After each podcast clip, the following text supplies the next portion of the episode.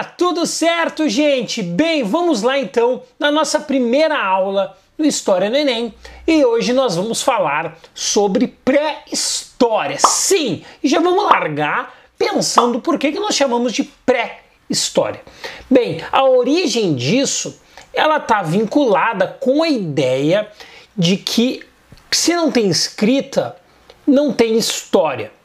Isso vale para os dias de hoje? Não. Por quê? Toda fonte histórica, tudo que o homem produz é uma fonte histórica. Mas os historiadores ali do século XIX, eles tinham a concepção de que só existe história com documento escrito. Ou seja, sem documento escrito, sem história.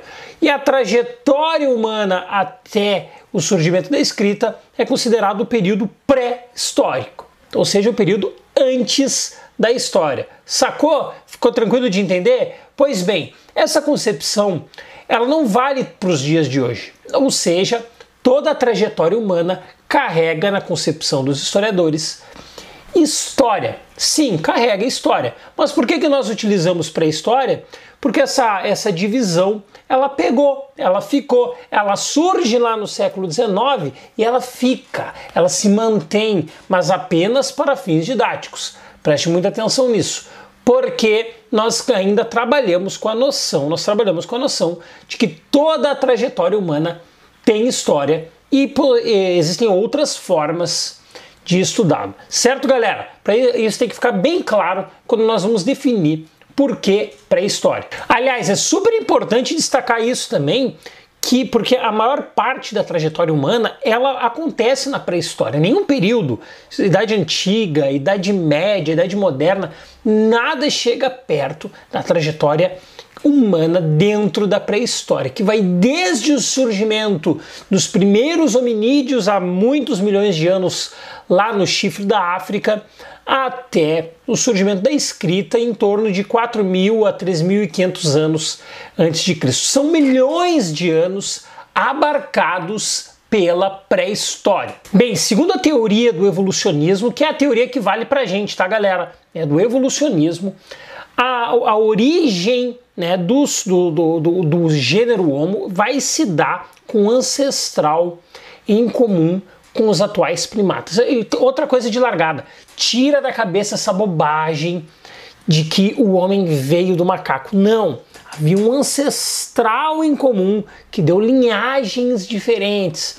Uma vai dar origem ao gênero Homo e a outra, dentro do processo evolutivo, é né, descendente dos atuais primatas. E eles surgem, teriam surgido ali na África, no chifre, né? Naquela região do chifre da África, e vão se desenvolvendo na medida em que também outras questões, como por exemplo modificações geográficas vão acontecendo e esse gênero Homo ele vai passando por adaptações, essas adaptações envolvidas também dentro do meio ao qual ele está ali presente. O mais antigo né, dos fósseis que se tem notícia, né, do, do na verdade, né, do gênero Homo que se tem notícia, nós chamamos de Australopithecus. Teriam sido eles né, os primeiros a surgirem naquela região da África e aí depois esse processo evolutivo ele foi levando até a chegada do gênero Homo, que vai passando por milhares de modelos, nós trabalhamos com alguns, né? Mas foi passando por várias espécies até chegar no Homo sapiens. E nós temos o Homo habilis, o Homo erectus, enfim, o próprio Australopithecus, e na verdade sim, várias, né, homem de Neandertal até chegar no Homo sapiens. Embora, isso também é importante dizer, galera, não é porque não é uma linha reta. Ou seja, não começou com o Australopiteco que evoluiu para o Homo habilis. Inclusive, em alguns casos, eles até conviveram essas, essas ramificações diferentes do gênero Homo. Uma coisa que é certa, por exemplo, é que o Homo sapiens viveu com o homem de Neandertal, eles foram contemporâneos, né? E, mas a, o homem de Neandertal não conseguiu acompanhar o processo evolutivo, enquanto que o Homo sapiens Sim, certo, galera? Isso é importante porque a gente às vezes pensa que é uma linha reta. Não, não é. Não é uma linha reta. Né? Cada um do gênero Homo ali vai fazendo a sua trajetória diferente dentro desse processo evolutivo. E o gênero Homo ele tinha uma grande característica em relação, na verdade, a todas as espécies do meio, que era, né, pelo fato de ter uma cabeça mais avantajada, um cérebro mais avantajado, ele tinha uma inteligência maior. Por que, que isso é importante? Porque vai ser a partir do desenvolvimento dessa inteligência que vai acontecer ali, né, o desenvolvimento da fala o desenvolvimento da, posteriormente também, da escrita, mas de formas de comunicação, o desenvolvimento de, de tecelagem, de, uh, da capacidade de esculpir, de criar formas também, né, de criar armas para afugentar não só de tribos, mas também de outros animais e outros tipos de perigos que se colocavam ao longo dessa trajetória.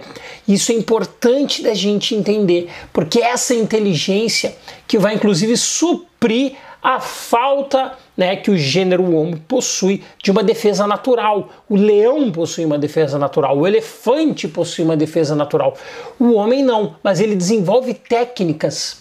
E essas técnicas, na verdade, que vão garantir, inclusive, a sobrevivência do gênero Homo ao longo do tempo, certo, galera? E esse processo que a gente chama de um processo de hominização, ou seja, um processo em que vai criando, né, o gênero Homo, ele acontece na África. Lá, já na África, em razão do processo de desertificação africano, né? Ou seja, o processo em que começa a acontecer cada vez mais um, uma mudança geográfica em favor de uma região mais deserta. Por, isso é fundamental. Por que, que isso é fundamental? Porque a partir da criação desse contexto adverso, o gênero Homo ele vai se obrigar a duas coisas que vão ser fundamentais nesse processo de evolução. O primeiro deles é que gradualmente ele vai desenvolver, né, um, a tendência ao bipedalismo. Por que, que isso é importante? Porque gradualmente esse gênero Homo ele vai precisar pegar, ele vai precisar se esticar, ele vai precisar cada vez mais levantar para caçar, para conseguir coletar, na verdade, o seu gênero de alimentos, o gênero de alimentação em geral. Isso vai forçar com que cada vez mais o gênero Homo comece a ficar sob duas pernas. E a segunda característica é porque, em razão dessa região ficar árida, ficar de difícil convívio, o gênero Homo se vê obrigado a se espraiar, a sair da África. Isso também a gente não pode perder de vista porque o processo de hominização ele acontece na África, mas logo em seguida né, o homem vai conquistando várias partes do mundo, vai se espraiando para a região que hoje é a Ásia, para a região que hoje é a Europa, até chegar por fim na região que hoje é a América. Isso vai acontecendo, esse espraiamento, em razão dessa necessidade, principalmente que o meio vai impondo ao gênero Homo. Bom, e para facilitar o entendimento desse, dessa trajetória muito louca, muito longa, muito complexa, nós dividimos a pré-história em duas fases. Talvez tu já tenha ouvido falar no Paleolítico e no Neolítico. O que, que isso significa? Paleolítico, a idade da pedra lascada. O Neolítico, a idade da pedra polida. São duas etapas bem diferentes entre si. E é importante a gente destacar nisso. O Paleolítico é o primeiro, é desde o surgimento do gênero Homo. Enquanto que o Neolítico não. O Neolítico já é a segunda fase, onde há um domínio maior de várias técnicas e é um período bem mais curto. Porque o Paleolítico é um período longuíssimo, são milhões de anos que abarcam um período paleolítico até o domínio da agricultura ali por volta de 10 mil anos antes de Cristo, certo, galera? Isso é importante, essa diferenciação entre paleolítico e também o neolítico. No paleolítico que o homem de fato ele passa por um por todo o seu processo evolutivo até chegar no Homo sapiens sapiens. E é no Paleolítico que se desenvolvem as primeiras, as, algumas das principais técnicas também de proteção. Né? E, e uma delas, que sem dúvida é importantíssima, é o domínio do fogo. O domínio do fogo é fundamental para nós entendermos esse processo, porque a partir do domínio do fogo, o, o gênero Homo consegue duas coisas importantíssimas. Primeiro, afugentar predadores, ou seja, conseguir espantar qualquer tipo de ataque. E a segunda característica que é muito importante também é que a partir do domínio do fogo ele consegue cozinhar, ele consegue ter um domínio cada vez maior do ponto de vista da culinária, de deixar né, a alimentação também com uma qualidade melhor. Esse é um ponto importante também de nós entendermos. O domínio do fogo é uma grande revolução na trajetória do Paleolítico, é muda uh, a trajetória humana, inclusive porque a partir do domínio do fogo, veja bem, o homem também consegue se estabelecer em regiões frias. Ou seja, mesmo naquelas regiões que seria muito difícil de conviver, porque afinal de contas são regiões geladas, o homem consegue se estabelecer e se estabelece graças ao domínio do fogo. Junto com isso, é dentro do Paleolítico que o homem começa a criar as primeiras ferramentas, ferramentas de defesa e ferramentas também de ataque. Isso é importante porque vai se defender de ataques de animais, alguns que nem conseguiram acompanhar o processo evolutivo, como né, os tigres de dentes de sabre. É só um exemplo dentro desse fenômeno. Mas a partir da criação dessas ferramentas, ferramentas de ataque, também vai conseguir proteger, né, o, não só assim, mas a sua, a sua comunidade a qual o gênero, né, o, o gênero Homo vai né, formando ao longo do tempo. E normalmente eram, eram uh, ferramentas ainda uh, rudimentares, ainda um pouco grosseiras, vamos, vamos dizer assim. Um exemplo uh, disso, um exemplo que vai né, deixar bem claro isso é que nós chamamos de pedra lascada, porque esses, esse período é o período ainda desse tipo de equipamento ainda muito rudimentar, mas ajudava para abater animais, ajudava inclusive também para colheita de frutas, para colheita de raízes, ajudava na pesca e também o homem produzia suas roupas já nesse, nesse período inicial, principalmente porque o homem não tem né, uma defesa natural contra o frio. E é importante destacar, tá, galera? que nesse período o homem ele não tinha residência fixa. Como que a gente chama isso? A gente chama essa galera de nômade, ou seja, não possui um local fixo, vai se espraiando, não tem um local determinado, vai andando, vai caminhando por aí.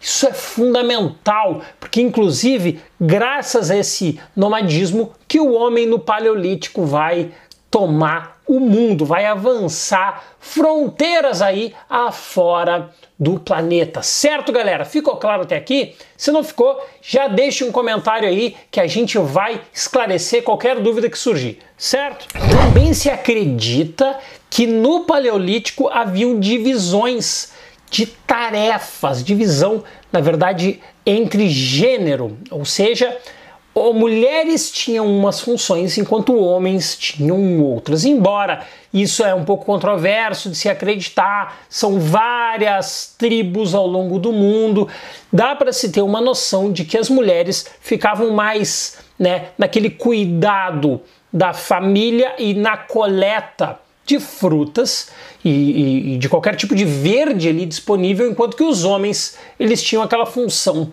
da caça a caça e a captura de animais mortos para fazer, né, o, o para fazer a comida, né, da sua trupe, da sua tribo ali presente. Isso acredita-se que funcionava assim. E também no Paleolítico nós já temos aqueles trabalhadores especializados. Aqueles trabalhadores que são especialistas em construir anzóis, aqueles trabalhadores que são especialistas em construir uh, flechas e que são especialistas em construir, enfim, aqueles, aqueles itens que só eles são capazes ou são os melhores capacitados para fazer. Ao trabalho especializado, ele surge no Paleolítico. É verdade que no Neolítico, aí sim, isso se torna quase como uma, né, um trabalho uh, mais, a especialização se torna mais frequente, se torna mais aprofundada. Consegue perceber? Só que o início disso tá lá no Paleolítico, certo, galera? E é também no Paleolítico que vão surgir as crenças.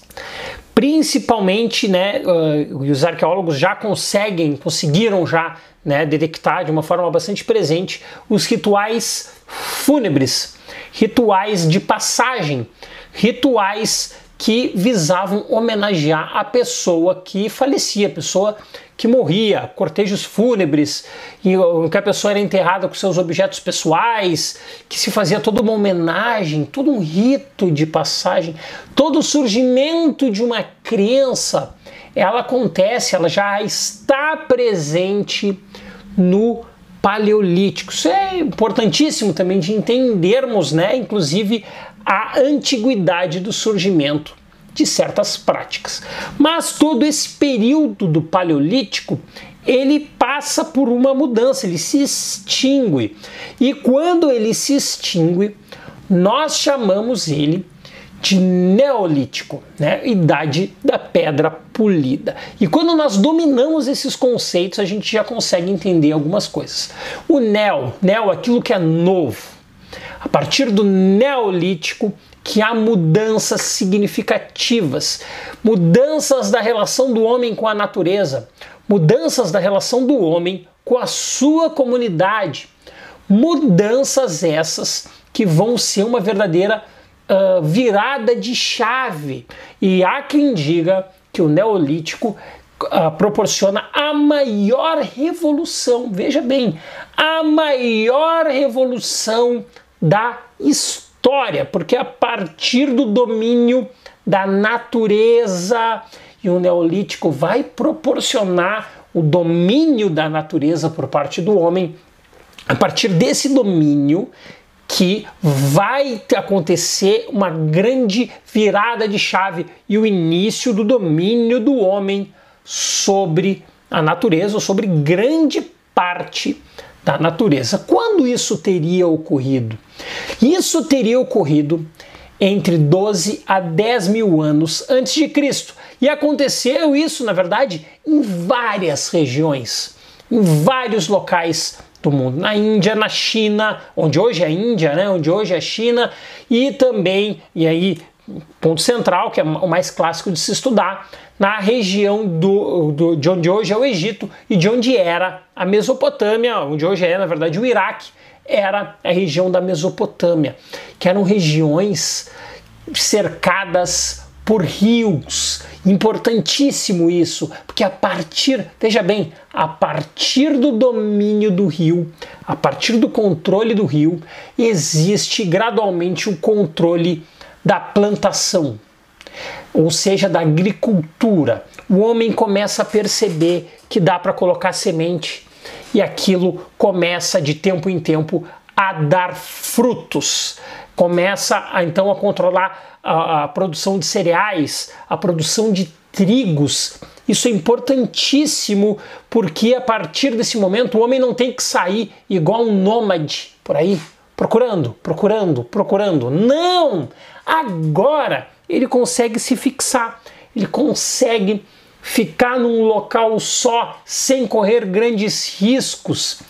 E é a partir de junto com o Neolítico que acontece a chamada revolução agrícola. É a partir da revolução agrícola, com o homem se fixando num local só, que vão surgir as primeiras cidades, que vão surgir os primeiros estados, que vão surgir uma vai, vai surgir na verdade uma sociedade que a gente chama de sociedade complexa, com regras, com leis, com divisão do trabalho, carpinteiro, camponês, eh, funcionários do Estado, né, uma liderança, seja ele um rei, seja ele uh, alguém que é considerado divino, que está comandando aquele Estado, e a partir da, desse momento, a partir de agora, a partir do domínio da agricultura, em que o homem não precisa mais sair por aí de uma forma completamente adoidada.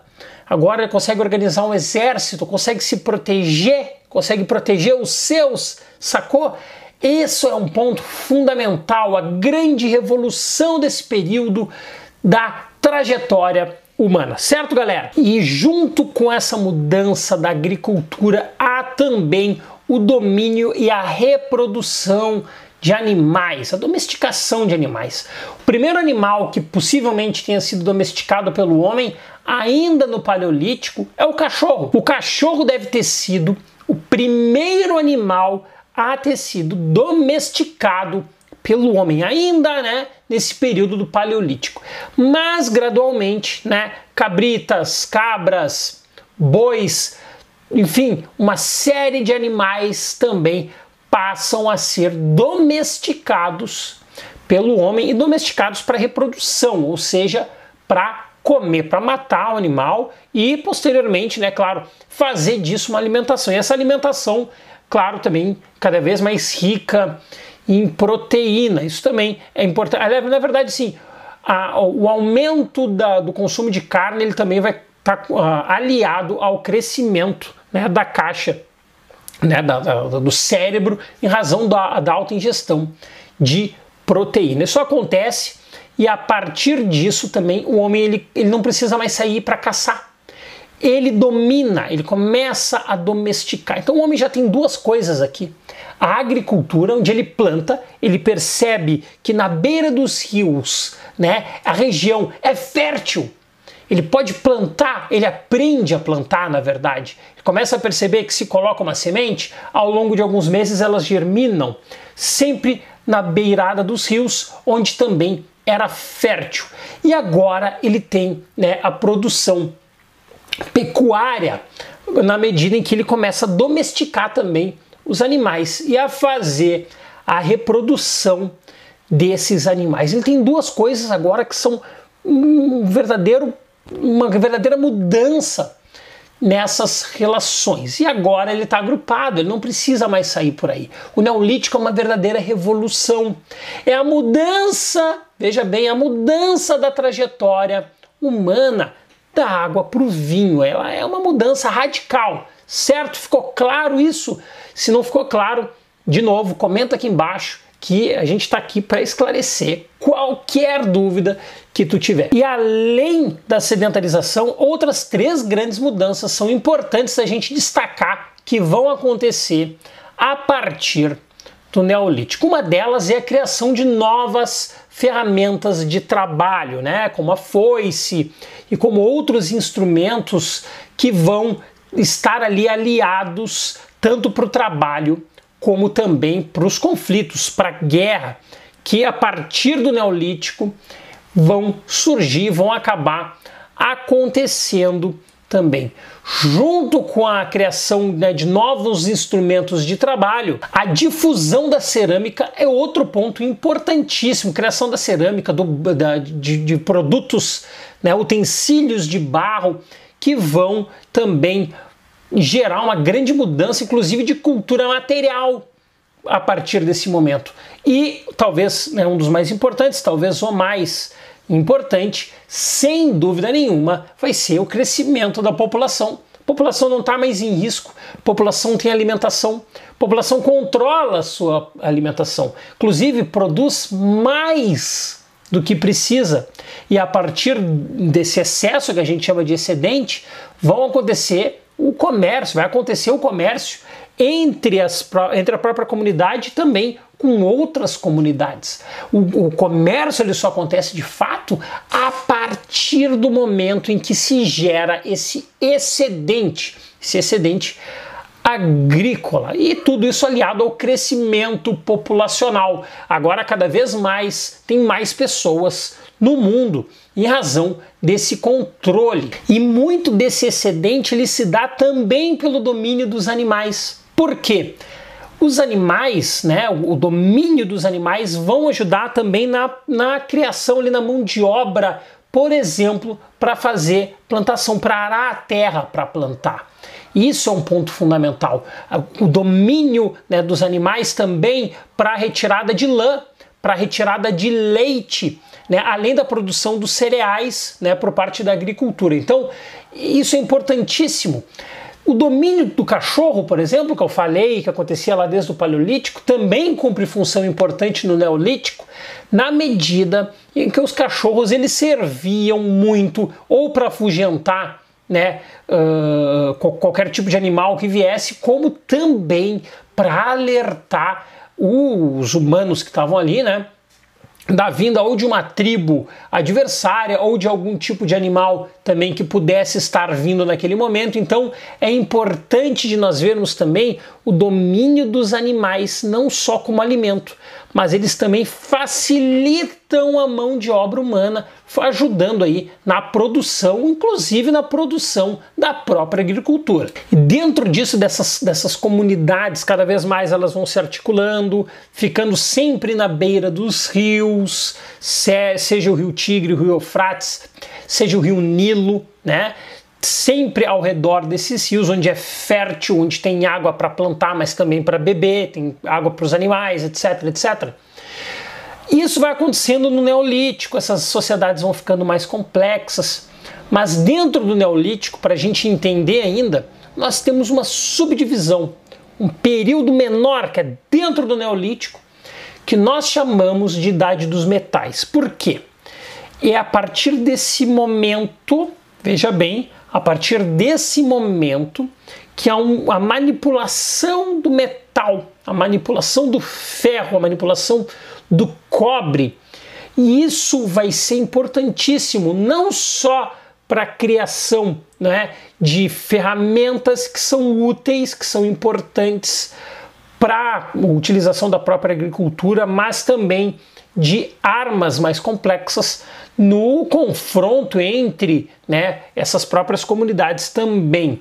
É um momento importante também de se destacar essa fase ali que começa mais ou menos em 5000 a.C., a gente não esquece que o Neolítico ele termina por volta de 3500 a.C., então é bem no finzinho do Neolítico, quando as sociedades já são mais complexas, quando nós já temos os primeiros estados, quando nós já temos as primeiras cidades, quando nós já temos leis regindo boa parte, não, ou melhor, uma parte importante né, de, de, de, sociedades que estão surgindo aqui. Então veja bem, a gente estava falando no Paleolítico lá, né, do homem completamente né, andando sem, sem direção. Agora nós já estamos falando no final do vídeo sobre um homem que está estabelecido, que está fixado, que está obedecendo uma cidade, que está obedecendo um governante, que já tem as suas crenças.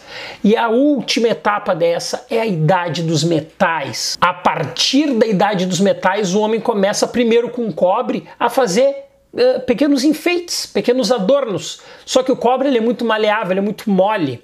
E gradualmente o homem também começa a uh, manipular o bronze, aí consegue fazer a partir do bronze né, itens um pouco mais complexos. O domínio do ferro, né, a manipulação do ferro, é um momento, sem dúvida, importantíssimo dessa trajetória que já acontece lá no final do Neolítico. O ferro, de fato, ele vai ser manipulado lá por em volta de 1300 a.C., que é o mais resistente dos itens e que também exigiu. O domínio do ferro é importante, ele exige uma altíssima temperatura para poder fazer né, essa. de deixar ele maleável. Né? Isso já vai acontecer lá dentro da Idade Antiga, mas isso inicia com a manipulação do cobre dentro do Neolítico. Bom, e para fechar, a gente não pode deixar de abordar a arte rupestre. Talvez, inclusive, caia na tua prova do Enem, né, quando, quando nós formos falar em arte, sobre a arte rupestre. Ela é importante porque vão ser todos os vestígios artísticos deixados pelo homem pré-histórico. Seja no Paleolítico, seja no Neolítico, tudo é arte rupestre, que são aqueles desenhos normalmente utilizados até mesmo com sangue de animais, né, que se fazia nessa carica, uh, ou na pedra, enfim, há vários sítios arqueológicos que guardam essa, uh, esse, esses registros do homem pré-histórico. Junto com a arte rupestre também tem as Vênus, né? Que eram as representações humanas feitas em cima aí de, de, de, de barro, né? E que uh, a arte rupestre também deixava não só o registro de desejos, né? Como muitas vezes o desejo de uma caça, como também manifestações religiosas. E são importantíssimas para nós entendermos essa trajetória do homem pré-histórico. Ficou com alguma dúvida? Comenta aqui embaixo que a gente responde todas as dúvidas de vocês. E continua com a gente, acompanhe o canal, que o nosso curso completo vai durante todo o ano de 2021. Certo? Valeu, abraço, tchau! Inscreva-se, deixe o teu joinha e ative as notificações.